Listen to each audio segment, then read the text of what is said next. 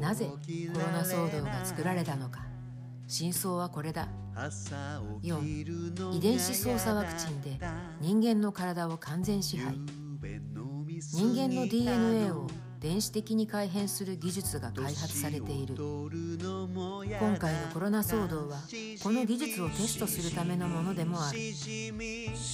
カプセル状のチップやナノチップなどはもうすでに古い技術で現在はハイドロゲルによるもの。外部からの電子的指令によりさまざまな病気の抗体を体の中で生成できる。これは一度体に入ると排出する方法がない。人間の遺伝子を改変するとそれには特許が発生し持ち主に支配される。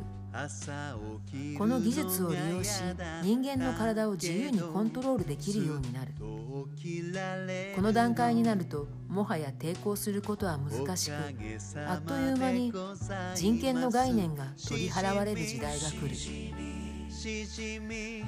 このような計画は陰謀論でも何でもなく実際に特許申請され計画されている。WO2020-060606 身体活動データを使用する暗号通貨システム米印だ。米印。世界知的所有権機関。WIPO にマイクロソフトテクノロジーライセンシング LLC が2019年6月20日に出願し2020年3月26日に発行。ハッシュタググレートリセット。ハッシュタグキャリーマディ。矢印その他医師の告発。ハッシュタグムーンショット計画。ハッシュタグ人口削減計画。5コロナの死者数は水増しされている。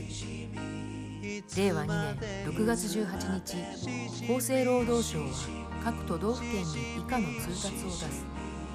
問い都道府県等の公表する死者数はどうすべきか。回答新型コロナウイルス感染症の陽性者であって入院中や療養中に亡くなった方については厳密な死因を問わず死者数として全数を公表するようにお願いいたします。